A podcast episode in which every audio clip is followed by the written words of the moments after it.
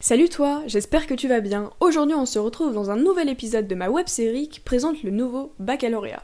On se retrouve donc pendant deux mois, tous les mercredis et tous les vendredis, pour une vidéo à 18h sur une spécialité. Bref, je ne me connais peut-être pas encore, mais je m'appelle Julie, j'ai 16 ans et je viens de terminer ma première générale en spécialité mathématiques, physique et SVT. Grâce à la participation de mes amis, j'ai pu te réaliser une série de vidéos qui présentent chaque spécialité proposée par l'éducation nationale dans le nouveau programme du baccalauréat. Cette vidéo s'adresse donc plus particulièrement aux futures premières qui ne savent toujours pas dans quoi s'orienter. Aujourd'hui, pour ce troisième épisode, nous retrouvons Natalia qui va nous parler de la spécialité langue, littérature et culture étrangère espagnole. Bonjour Natalia Bonjour Julie Alors, euh, bon bah vas-y, présente-toi, dis un peu euh, quel spé tu fais et, euh, et parle-nous un peu de la spécialité euh, espagnole. D'accord, bah déjà je m'appelle Natalia, je suis en première générale. Euh, mes trois aspects sont l'aspect espagnol, SVT et histoire géo. Et aujourd'hui on va parler de l'aspect espagnol. La première question, c'est euh, présente-nous un peu les principaux thèmes euh, de la spécialité. Euh, au programme de première, il y a deux grandes thématiques. Donc la première c'est circulation de hommes et circulation des idées. La deuxième c'est diversité du monde hispanique. Mhm. Euh, ces thématiques sont abordées par plusieurs domaines, comme par exemple l'art, la croyance, l'histoire, la géopolitique, euh, la langue ou la littérature. Mhm. Dans ces thèmes, euh, en fait, il y a différents axes d'études, mais euh, ces axes dépendent des profs, donc c'est eux qui choisissent l'ordre qu'ils veulent.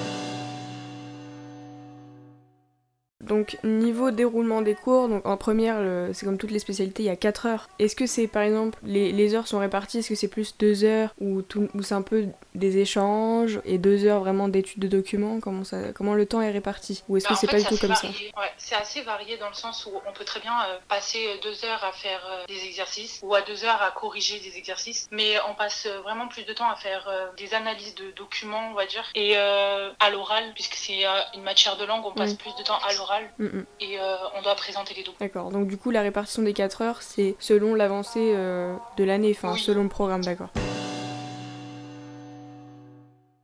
Euh, sinon, j'avais une question. Le niveau attendu en spécialité espagnole est sûrement plus élevé. Enfin, je me doute qu'il est plus élevé que dans le tronc commun. Euh, du coup, le niveau attendu à peu près, euh, c'est quoi le niveau attendu? C'est le niveau B2, donc en fait c'est un niveau avancé. Donc en fait on doit juste être caprimé de façon autonome. Mhm. Donc par exemple on doit être capable de parler de ses propres expériences avec un minimum de D'accord. Oui, parce que si je me souviens bien, le niveau en, en LV2, euh, c'est niveau A2 en première, et euh, enfin dans le tronc commun. Et si on prend espagnol en LV1, c'est B1, donc euh, vraiment un niveau un peu au-dessus.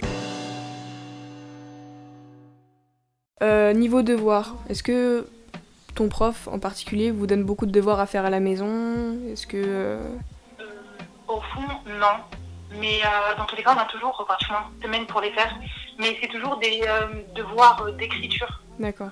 Dans le sens où, euh, par exemple, très souvent, ils nous donnent des textes et on doit les résumer entre 200 et 300 mots. C'est de la littérature avant tout, c'est littérature, culture, langue espagnole. J'avais une question, est-ce que les cours, ça ressemble un peu aux cours de français? Pas en tant qu'explication linéaire, etc., mais je veux dire, euh, quand on analyse vraiment euh, comment l'auteur a voulu rédiger ça, ou c'est vraiment juste euh, la compréhension de documents? Est-ce que vous allez plus loin dans... Est-ce qu'on peut comparer ça à des cours de français, mais en espagnol? Au fond, non, parce que, euh, en fait, c'est assez mitigé, mais Et débouchés de la spécialité, qu'est-ce qu'on peut faire après une euh, spécialité espagnole en première? Euh, je pense qu'on peut aller dans, dans la communication. Ouais, et tu peux aussi faire, euh, je pense, guide touristique dans les pays euh, hispaniques. Je pense que, enfin, c'est tout ce qui touche pas à l'Espagne. bac de lettres? Comment ça? Enfin, il n'y a pas un truc euh, des universités de lettres Genre, Ah si si, il y a des licences d'espagnol. ouais, Il y a voilà. même des licences, euh, double licence espagnol-portugais, etc. pourquoi tu as choisi la spécialité Bah, je l'ai choisi parce que je voulais en apprendre plus sur la culture espagnole et je voulais vraiment progresser en espagnol. D'accord. Mais c'est surtout parce que c'est la seule matière qui m'intéresse et dans laquelle j'avais un minimum de facilité. Et euh, du coup, tu la conseilles Euh, je la conseille surtout aux gens qui sont euh, intéressés par la culture espagnole et qui veulent vraiment progresser en espagnol. D'accord. Mais au fond, je la déconseille aux gens qui sont vraiment euh, pas à l'aise à l'oral Mm. et qui n'aiment pas parler euh, à l'oral espagnol parce que bah, pratiquement tout se passe à l'oral puisque c'est une matière de, de langue. Et il faut vraiment, tu la conseilles aux personnes qui veulent vraiment travailler avec de l'espagnol plus tard, parce que sinon, Oui. voilà, d'accord. Non, ça sert à rien. Euh, là, si tu abandonnes la spécialité en première, comment se passe l'é- l'épreuve? L'épreuve, c'est une épreuve écrite au troisième trimestre et dure euh, deux heures. Dans cette épreuve, euh, il y a un dossier documentaire. Dans ce dossier, il y a environ euh, trois documents. Au moins, il y a un document littéraire et un document iconographique. Et après, il y a deux, trois questions. On doit être capable de répondre à ces questions avec euh, au moins 300 mots. En fait, les mots sont toujours euh, imposés. Oui, 300 mots. Oui, parce que je crois que dans les épreuves des E3C, euh, tu vois, du tronc commun, c'est genre 150 mots. Donc ils doublent en fait, d'accord. Ouais. Mais dans tous les cas, on s'entraîne euh, tout au long de l'année.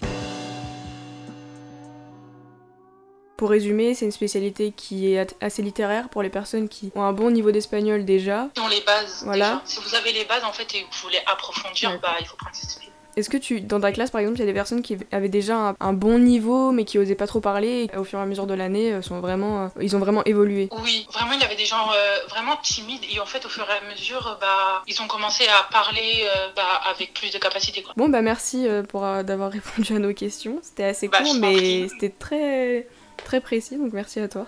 Merci d'avoir regardé cette vidéo. Si celle-ci t'a plu, n'hésite pas à t'abonner pour ne pas louper la vidéo de la semaine prochaine sur une autre spécialité. Bye